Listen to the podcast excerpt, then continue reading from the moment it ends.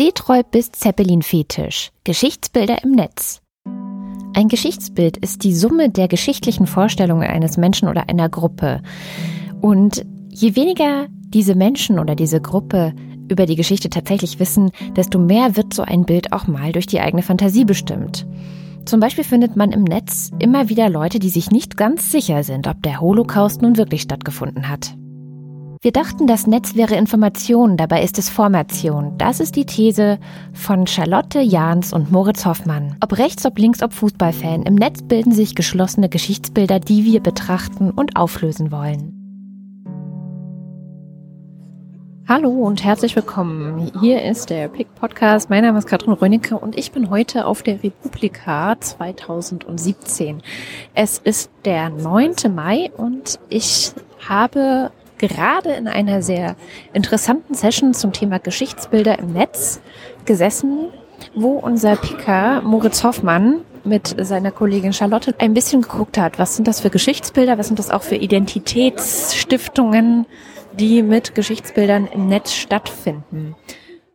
Das Interesse an dem Vortrag war schon mal sehr, sehr groß und jetzt sind wir gerade draußen und Moritz und Charlotte sind auch hier. Hallo Moritz. Hallo. Ihr hattet ja gerade so einen kleinen Vortrag zum Thema Geschichtsbilder im Netz und da gab es auch einige Lacher. Wo habt ihr denn da so ein bisschen gegraben äh, über diese ganzen Geschichtsbilder? Also ich in erster Linie habe gegraben in den Facebook-Gruppen und auf Facebook-Seiten. Ich bin ein passionierter Internet-Kommentare-Leser, was ähm, immer alle Leute mir nicht zugute halten, weil das ja immer heißt, dass man das nicht machen sollte. Ich mache das gerne und versuche daraus auch ein paar Schlüsse zu ziehen, äh, gerade in Bezug auf Geschichte. Und die Charlotte, die mit mir den Vortrag gemacht hat, hat sich zum Beispiel auf gutefrage.net herumgetrieben, was natürlich sehr unterhaltsam ist, weil dort einfach sehr abseitige Fragen gestellt werden, von denen man nicht glaubt, dass sie noch jemand stellen würde. Was sind das so für Fragen oder was sind das für Geschichtsbilder, auf die du ähm, in Facebook-Gruppen gestoßen bist? Charlotte, dich frage ich gleich noch zum Thema gute Frage, nett. ähm, also ich habe mich in erster Linie erstmal mit den politischen Gruppen, also rechts wie links, auseinandergesetzt, die ähm, ihre Master-Narrative im Prinzip finden bei gerade deutscher Geschichte bei der Schuldabwehr, äh, auf der rechten Seite, bei der auf der linken Seite mit äh, irgendwie einem Versuch, deutsche Opfer manchmal klein zu reden. Das ist jetzt sehr schematisch natürlich. Was ich aber auch sehr gerne mache, sind die unpolitischen Gruppen. Die haben wir jetzt gerade vorgestellt, eine über sogenannte Indianerweisheiten, die ähm, sehr romantisierende Bilder von amerikanischen Ureinwohnern mit nicht verifizierbaren Zitaten verknüpft und einfach sehr unterhaltsam ist. Auf Facebook gibt es diverse Gruppen, in denen sogenannte Indianerweisheiten geteilt werden. In einer dieser Gruppen ist Moritz Mitglied und in seinem Vortrag hat er erzählt, wie dort die Geschichte des Wilden Westens und der Indianer in Nordamerika verklärt wird. Charlotte, du hattest so einen schönen äh, History-Account oder mehrere History-Accounts auf Twitter gefunden, die äh, zum Beispiel Anne Frank, ein Foto von Anne Frank gepostet haben, wo drunter stand, Heute äh, war der Tag, an dem Anne Frank ihr letztes, ihr letzten Tagebucheintrag geschrieben hat. Was hat es damit auf sich? Ja, also der, dieser eine Account, den ich gezeigt habe, der, der hat das im letzten Jahr zehnmal getwittert und äh, nicht an dem Tag am 1. August, wo sie es dann tatsächlich gemacht hat. Und ich krieg den regelmäßig in meine Timeline gespült und äh, am Anfang habe ich immer zurückgeschrieben, nein, das stimmt nicht. Und irgendwann habe ich dann entnervt aufgegeben und ich wollte meinen Unmut heute auch mal ein bisschen breit treten, dass die Accounts halt nie kritisch hinterfragt werden, sondern dass das einfach so netter Content, den man mal nebenbei liest, ist und den man dann mal gerne teilt, aber der meistens auf nichts basiert, also nur darauf ausgelegt ist, dass es möglichst oft geteilt wird.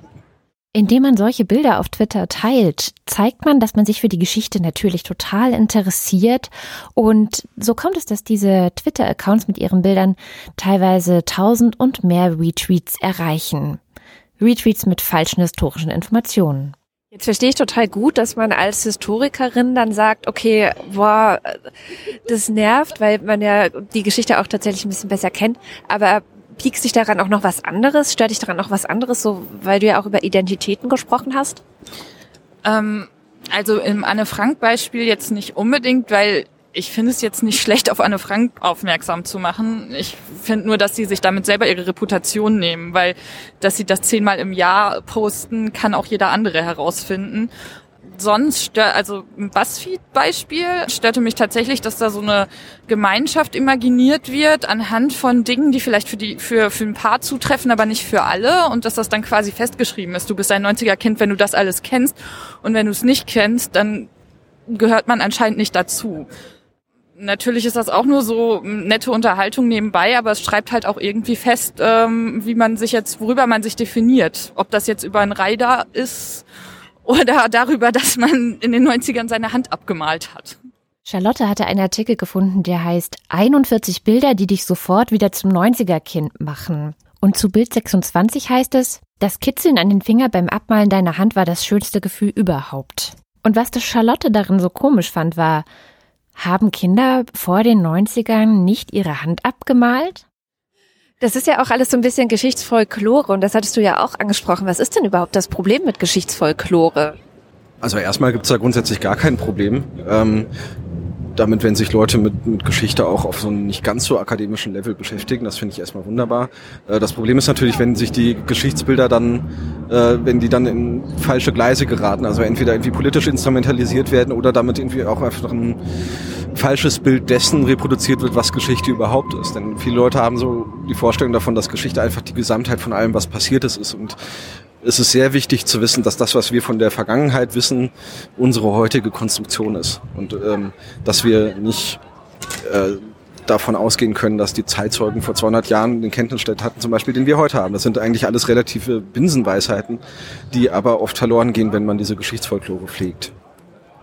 Und habt ihr irgendwie auch so eine kleine Mission vielleicht? Also, dass ihr bessere, realere Geschichtsbilder im Netz sehen wollt? Also ich habe diese Mission auf jeden Fall. Ich bin ein reiner Idealist, was das angeht. Also ich fände schon schön, wenn es ein bessere, eine bessere Geschichtskultur, würde ich es jetzt mal einfach nennen, gäbe, in der offener diskutiert wird, ähm, in der nicht irgendwie die Historiker das sich im Internet breit machen und sagen, so war es und nicht anders und jetzt habt ihr alle zu schweigen, weil ihr keinen Abschluss habt, sondern dass man offen miteinander ins Gespräch kommt. Denn gerade dieses gute Frage.net Beispiel zeigt eben auch, äh, es werden Fragen gestellt, von denen wir nicht glauben, dass sie uns gefragt werden eigentlich. Und da ist es total schön, wenn wir mal diesen Blick auch bekommen.